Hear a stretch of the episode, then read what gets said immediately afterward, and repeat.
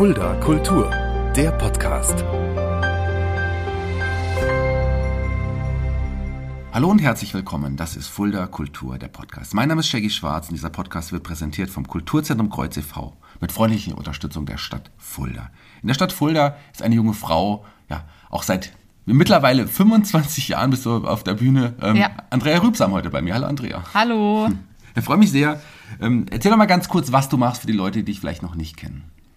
Ähm, ich bin als Sängerin und äh, Gesangslehrerin hier in Fulda auch tätig und natürlich auch darüber hinaus, klar.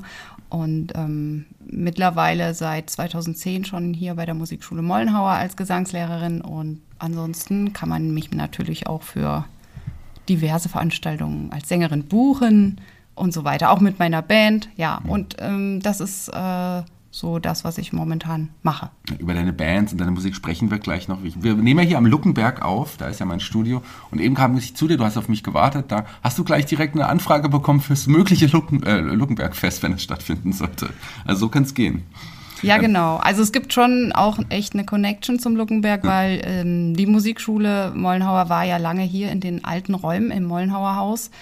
Und da durfte ich auch ein paar Jahre unterrichten. Und ähm, ja, das wurde ja leider äh, verkauft und mhm. somit äh, ja, ist die Musikschule nicht mehr vor Ort hier. Aber der Luckenberg ist schon, ich habe schon viel Verbindung zum Luckenberg, mhm. sag mal mal so. Und jetzt nehmen wir den Podcast hier auf. Ja, genau. Du bist in Bad Salzungen geboren. Ja.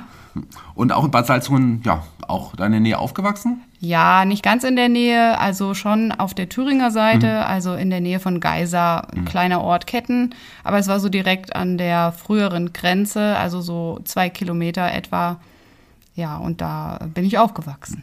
Wie hast du denn damals schon entdeckt, dass Musik und vor allem auch Gesang was Besonderes für dich sein könnte? Hast du schon als, als Kind den Wunsch gehabt, da wirklich mehr zu machen? Auf jeden Fall. Mhm. Und ähm, es passierte eines Tages, dass mich Erwachsene fragten, was möchtest du denn werden, wenn du groß bist? Ja. Und ich habe ganz spontan gesagt, ich möchte Sängerin werden. Und ähm, die Reaktion war nicht so toll. es wurde dann gesagt, ja, sowas kann man doch nicht werden, das ist doch kein Beruf und so.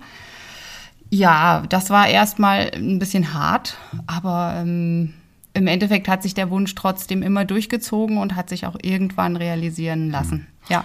Du hast auch schon ja, kleine Auftritte mit dem Papa und deinen Geschwistern gehabt. Ja, oder? ja, wir wurden tatsächlich äh, sehr früh daran geführt und es war auch relativ natürlich. Also wir hatten da auch keine Angst oder so. Ähm, wir hatten, äh, wir mussten irgendwas singen oder wir haben Sachen zu Hause eingeübt, auch schon als Kinder mehrstimmig gesungen und es gab dann äh, Feiern, wo wir dann spontan aufgetreten sind und mhm. haben äh, was zusammen gesungen, ja. Das ist ja auch eine kleine Premiere, denn dein Bruder, der war ja schon mal hier auch zu Gast. ja, der also. war schon da mit seiner Band und seinen Kollegen, genau. Und jetzt bist du hier. Kannst du dich noch erinnern, was deine erste CD oder Kassette war, die du dir selber gekauft hast? Ja, sehr genau. Und zwar war das ähm, Hits 89 mhm. Doppelkassette habe ich mir von meinem Begrüßungsgeld gekauft und meine Eltern haben mich geschimpft. Warum kaufst du dir von, den, von dem Begrüßungsgeld eine Kassette?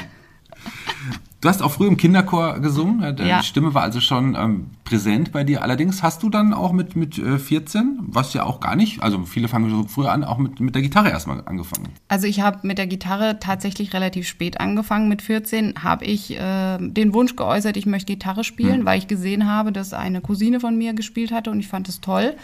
Und dann gab es erstmal ähm, so eine Gitarrengruppe bei so einer älteren Dame und dann ging es irgendwann halt nicht mehr vorwärts. Mhm. Und dann gab es nicht so einfach ähm, Plätze an der Musikschule für Gitarrenunterrichten. Ich musste erstmal warten. Aber ähm, irgendwann hatte ich dann auch einen Platz an der Musikschule in Geisa bekommen und war dann auch längere Jahre da ähm, zum Gitarrenunterricht. Vorerst akustische Gitarre und mhm. später dann E-Gitarre. Mhm. Ja, genau. Hast du dir dann auch jetzt überlegt, vielleicht gehe ich den Schritt und probiere es in der, in der Musik? Weil du bist ja dann doch erstmal in eine andere Richtung gegangen.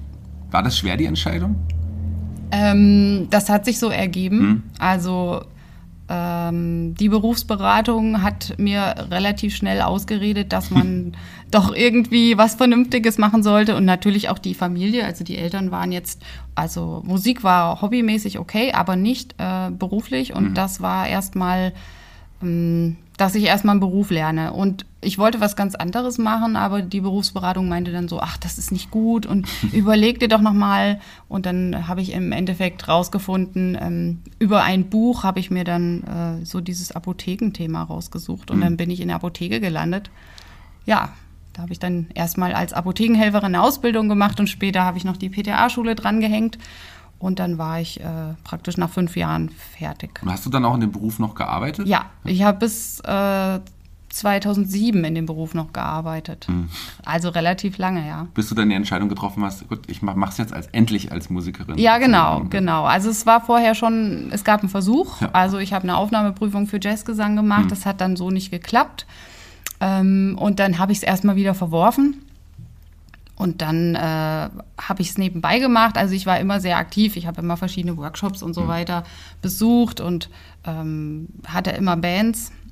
Gab auch verschiedene stilistische, stilistische Richtungen, ja. Und dann irgendwann mit 30 kam der Wunsch so, also entweder jetzt oder nie. Mhm.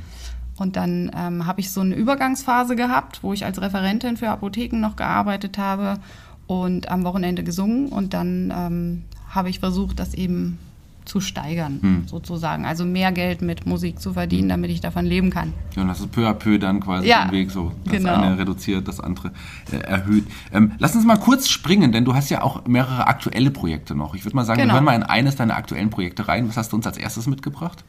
Also ähm, mein Hauptprojekt momentan ist die Fuchsband und ähm, wir sind sozusagen eine Coverband ich habe 2017 die Band übernommen, da mein Kollege, der Gründer der Band, Uli Fuchs, äh, verstorben ist in dem gleichen Jahr und er mich darum gebeten hat.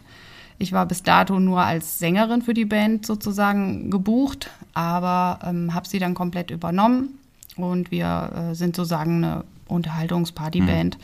Mhm. Und ja, dann hören wir wahrscheinlich was von der Fuchsband zuerst.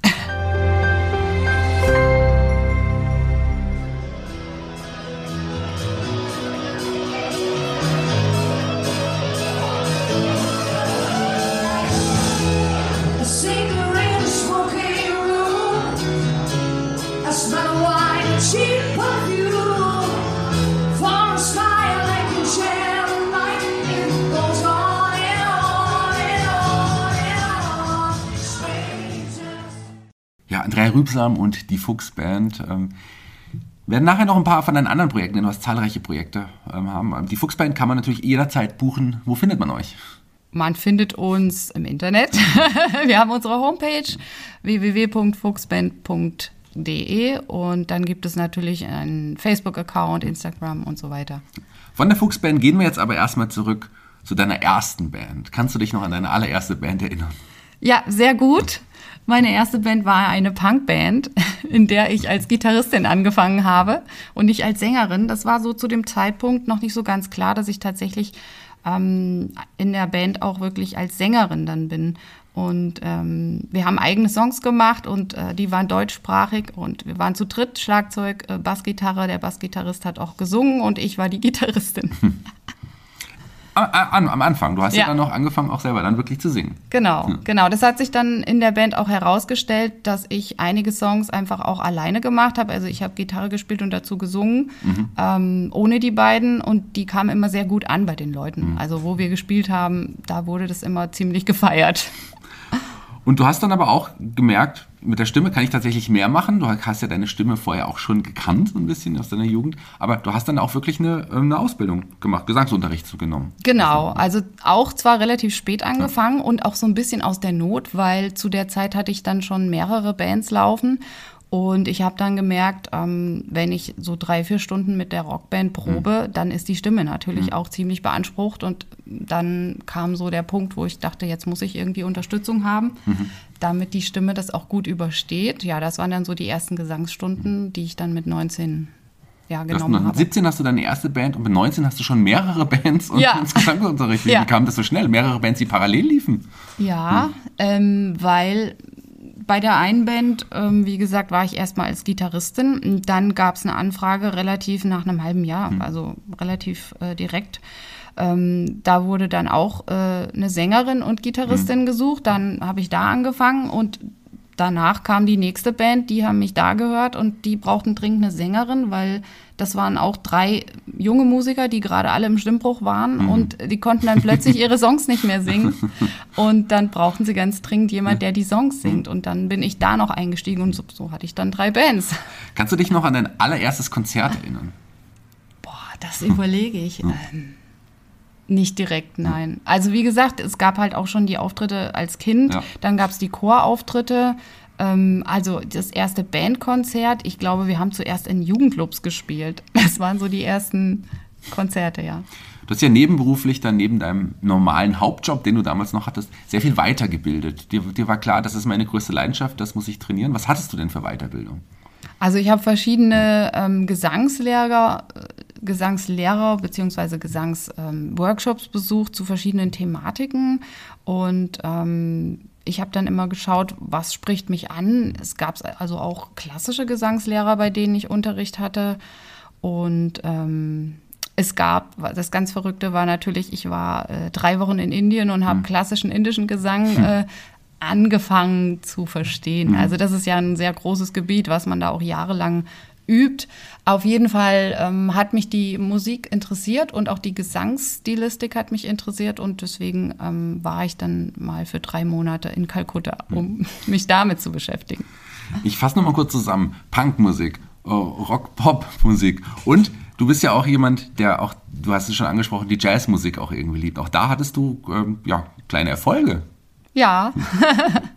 Ich hatte eine, ähm, eine Jazzband, in, die lief damals über die Musikschule in Geisa sozusagen und wir ähm, haben auch eigene Songs geschrieben und haben uns da auch ähm, beworben für ähm, Jugendjazz und da haben wir den zweiten Platz belegt mit der Band damals.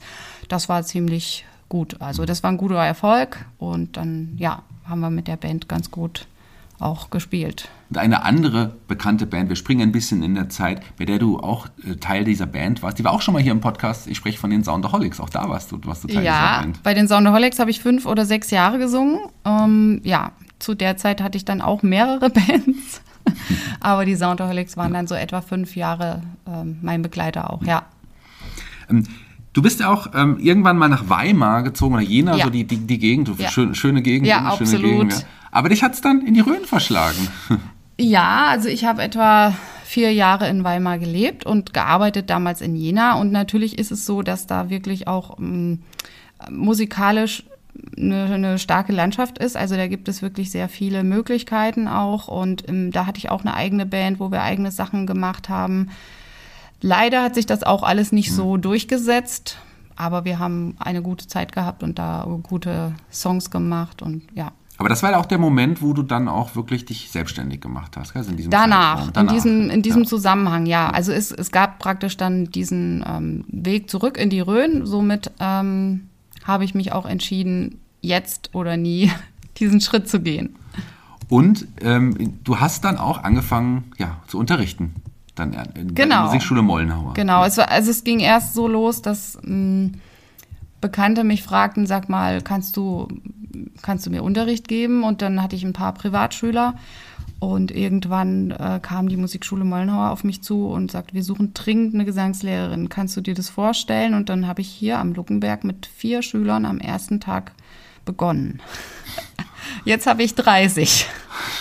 30 Schüler, ja. Das ja. ist auch, auch, quasi auch ein, ein Fulltime-Job im Grunde neben ja. dem Singen. Auch. Genau. Mhm wir haben noch, ich habe mir gesagt, du hast noch andere aktuelle Projekte. Eines dieser Projekte, ähm, das hört, das hört sich auf den wunderbaren Namen Liedpoeten aus ehemals Ost und West. Ja. Erzähl mal kurz was von dem Projekt.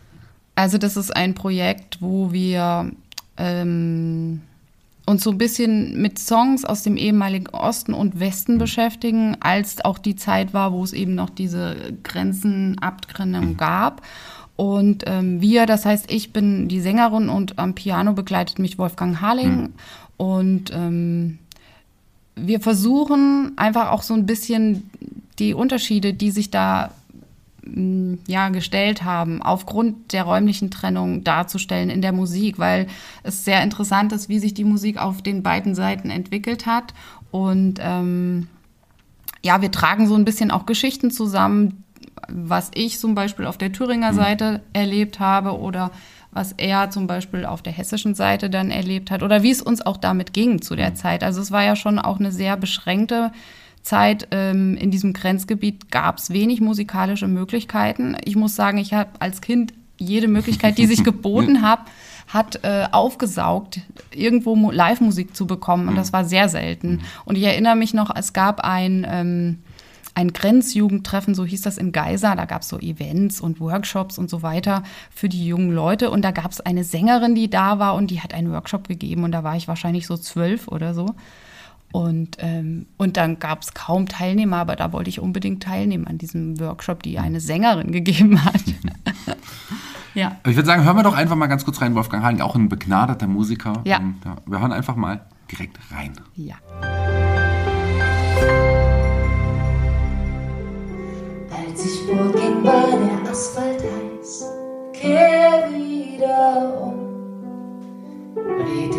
Um jeden was sie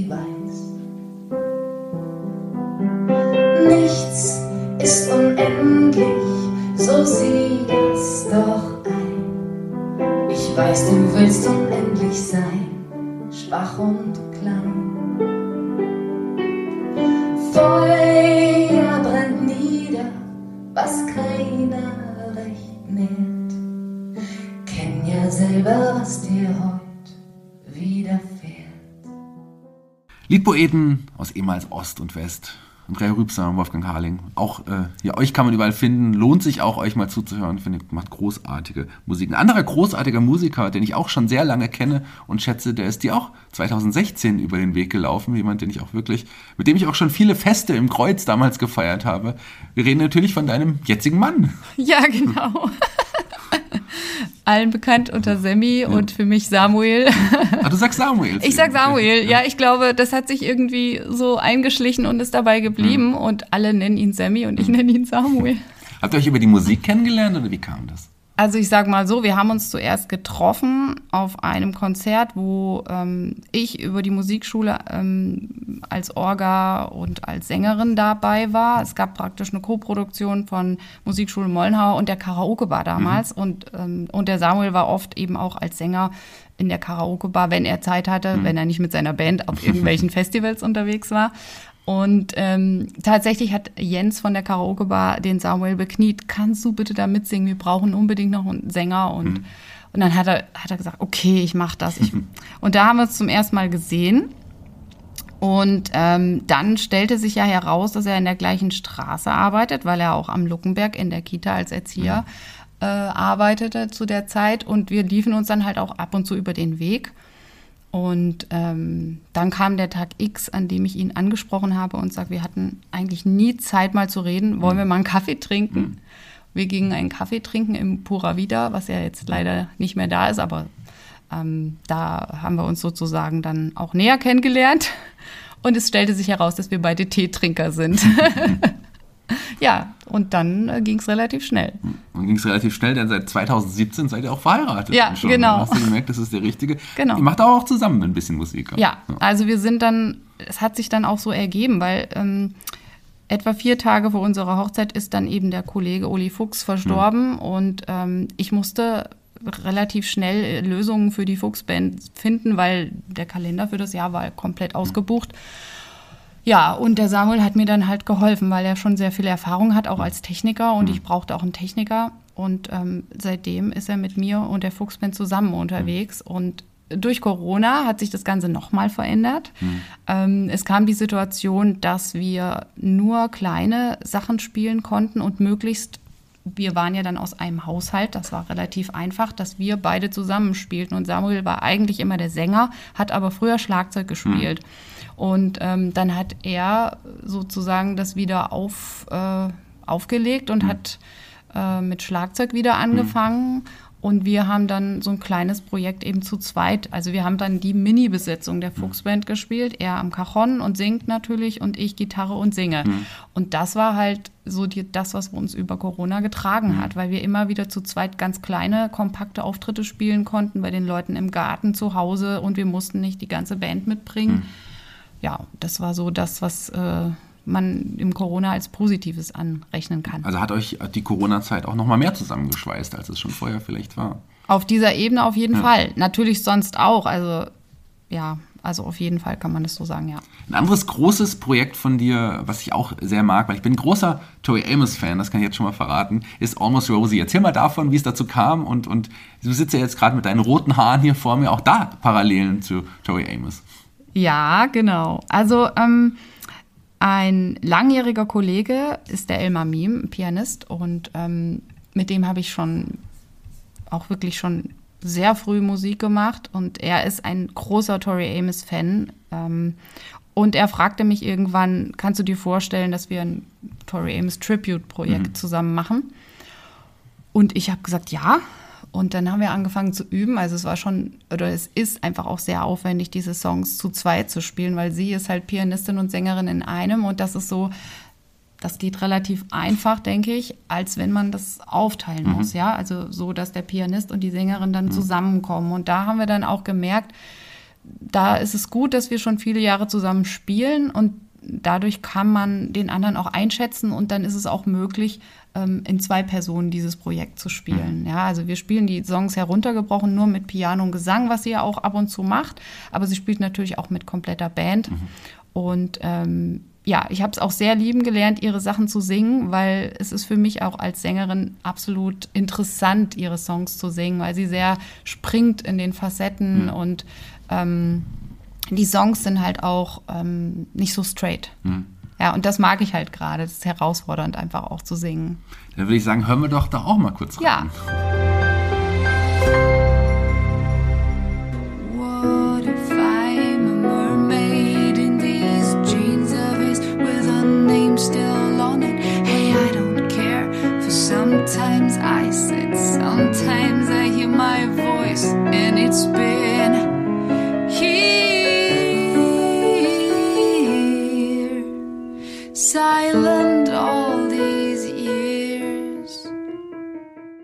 Almost Rosie, auch das ein wunderbares Projekt von dir. Du bist eine sehr vielseitige Künstlerin, wenn ich das mal sagen darf.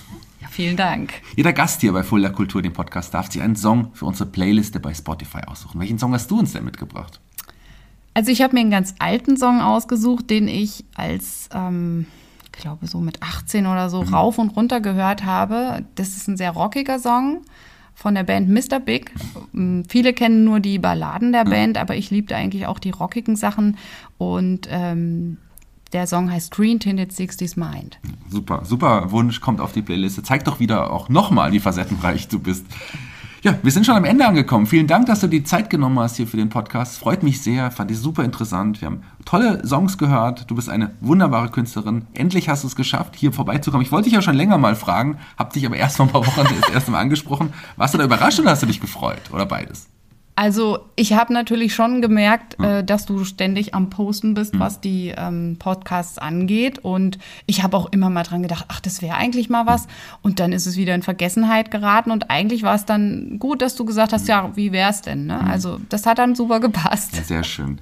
Ich würde sagen, ich bin raus für heute und du darfst dich von unseren Hörern verabschieden. Okay, ich wünsche euch einen sonnigen Tag, weil wir haben hier gerade tolles Wetter am Gluckenberg. Und ähm, ja, lasst euch gut gehen und vielleicht sehen wir uns irgendwann demnächst persönlich auf einem Konzert. Bis bald.